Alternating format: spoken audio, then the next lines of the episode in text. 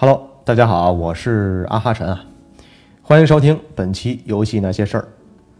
呃，过去的九月、十月啊，我相信大家也玩了不少大作了啊，不管是这个兽人有嘻哈的这个中土战争战争之影啊，或者是体验埃及风情的这个刺客信条起源啊，亦或是这个血腥到爆炸的这个德军总部二新巨像，还是这个永远不会落幕的这个马里奥奥德赛啊，啊，基本上大家都已经通关了。其实一款游戏呢，为了增加游戏时间和游戏寿命啊，通常会运用一些手段来达到其目的。比如啊，通过游戏内的多人模式来达到提高玩家游戏粘性的目的。啊，比如像这个《泰坦降临二》啊，这个包括像《战地一》啊等 FPS 或者 TPS 游戏。那么通常这种游戏的多人模式呢，要比剧情模式精彩的多，而且可玩性呢也更高。第二种呢，就是通过刷来增加游戏时间啊，比如说像最近的这个大作《命运二》，或者像育碧的一些游戏啊，比如像这个《全境封锁》，玩家呢需要花费大量的时间来刷更好的装备、更棒的武器。《命运二》这款游戏呢，则是让我又一次明白了，主机游戏或者叫单机游戏啊，也有 PVE，甚至是团队 PVE。这里所谓 PVE 啊，就是副本的意思。那么像这类的游戏呢，那种干的感觉啊，就比较明显了。还有一种呢，把一款游戏啊强行拖时间啊，就是比较极端化的情况了。有的小伙伴呢，把它称为游戏全成就化啊，或者叫白金化。说好听了啊，就是玩游戏啊，追求那种完美性啊；说的难听一点呢，就是一种内心炫耀的成分啊，就比较明显了。不过我个人觉得啊。一款好的游戏啊，你心中的神作，如果只是通关了，确实心里总觉得少了点什么。可是就算是白金了啊，你也未必真的玩透了这款游戏啊。咱们这期节目啊，不去说到底要不要白金啊，至少这是玩家自己的选择。我呢，在之前也是一个白金党啊，我喜欢的游戏我就想把它白金了。但白金的路上啊，总有一部分奖杯呢是在和你开玩笑。这种难度呢，简直是突破天际啊！我今天呢，就跟大家聊聊那些让你头疼的奖杯啊，或者那些阻碍你白金的铜杯啊，或者银杯。今天节目过于冷门的游戏啊，或者我没玩过的，我就不提了，共鸣呢也没这么多。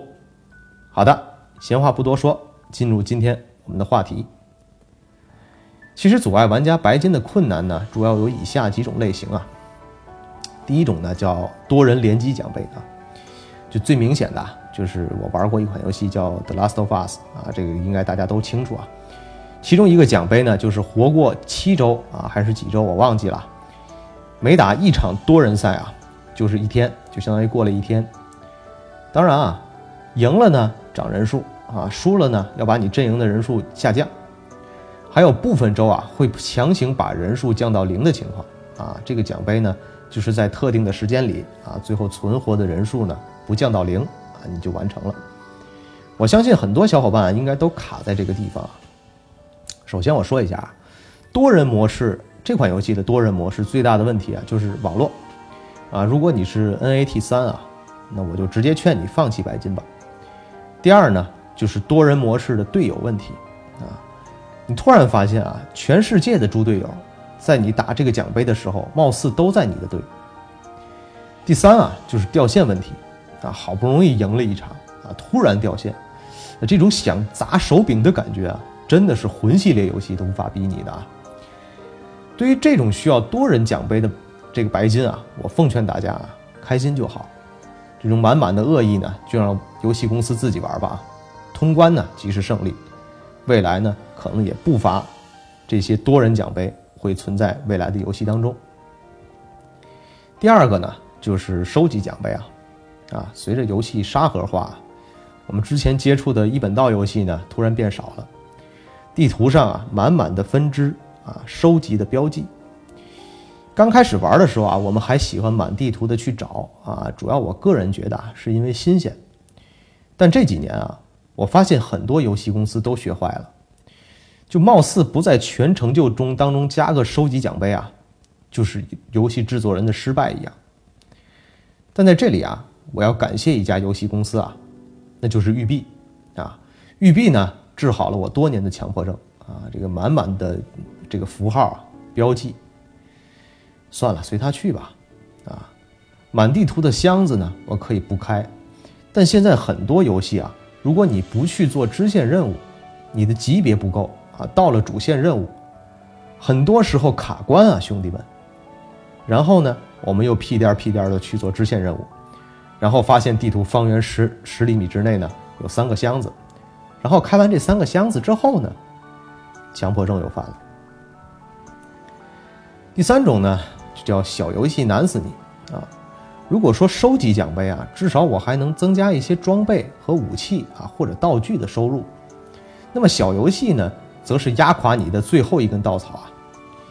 小游戏难度啊，并不是你想的那种难度的小游戏啊，那种感觉啊，就是你从来没有玩过三消游戏啊，然后直接扔给你一个二百五十关的难度，啊，你好像就像是站在风中的智障一样，捏呆呆发愣，心中暗骂一句：小游戏呢，其实是很让喜欢这款游戏的小伙伴粉转黑的助推器啊，那种小游戏。感觉就是你玩了个剧情 RPG 的游戏啊，中间穿插了忍龙加黑魂的感觉，那种爽的飞起的感觉啊，三个字，MMP。玩过如龙零的朋友啊，可能知道啊，如果你白金了，啊，你可能同时成为了掷骰子啊、象棋、日本麻将、花牌、Blackjack 和德州扑克的高手。第四种啊，叫 DLC 新奖杯。作为一个合格的强迫症患者，啊，你好不容易把正片的游戏白金了，然后你封盘等待 DLC 的发售，你会觉得啊，这款游戏剩下的一切都是在享受、感受制作人的一切。但等待着 DLC 发售之后啊，你会突然发现，你成就的百分之百变成了百分之七十五，然后你忐忑地打开了奖杯列表，界面上呢，赫然增加了一些铜杯和银杯。鉴于你已经失去了当时玩这个游戏的热情，那我们可以做的就是直奔主线啊，立马打完关游戏。心中说着，算了，随他去吧。每个人遇到的情况不一样啊，我来跟大家分享几个我最近一段时间啊觉得比较郁闷的奖杯啊都有哪些啊？说个最近的吧，就是《中土战争：战争之影》。作为魔界的铁粉啊。我怎么能不玩这样一款史诗级的游戏呢？好在这个游戏的奖杯啊，难度都不是很大。通关之后啊，我就留了几个小奖杯啊，啊，包括像这个多人在线攻城啊，达到这个队长级别的奖杯。其中有一个奖杯啊，我整整刷了一天，那就是你需要被一个敌方的半兽人啊杀死三次或以上，然后呢将他支配进入到你的队伍当中。我在玩的时候啊，我的城里呢。全都是自己养成的这个半兽人宝宝啊！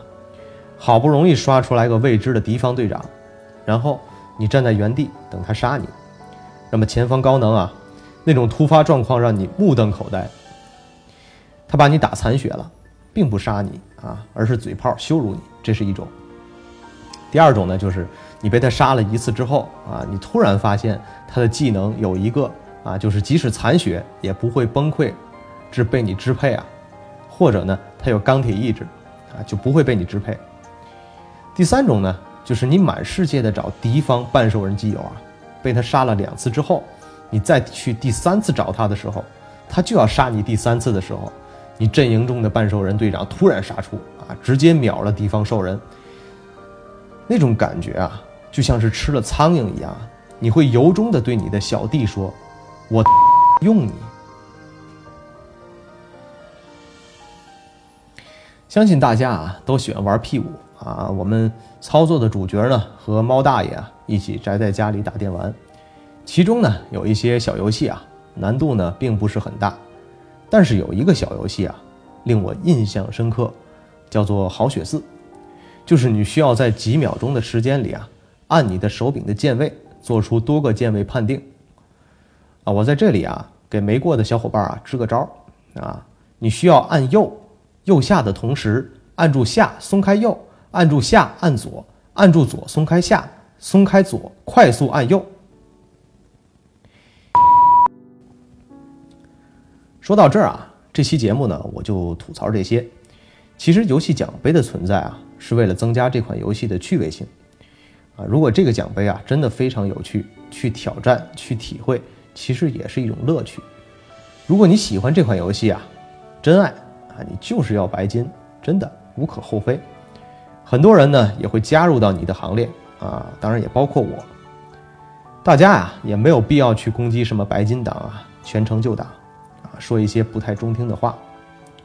游戏呢？之所以现在被归为第九艺术啊，不仅仅是游戏公司日以继夜的努力，也有玩家对于艺术和品质的那种欣赏与贡献。最后打个广告啊，我的 QQ 群是一五二六九五二二幺，游戏生来有趣，让我们下期节目再见。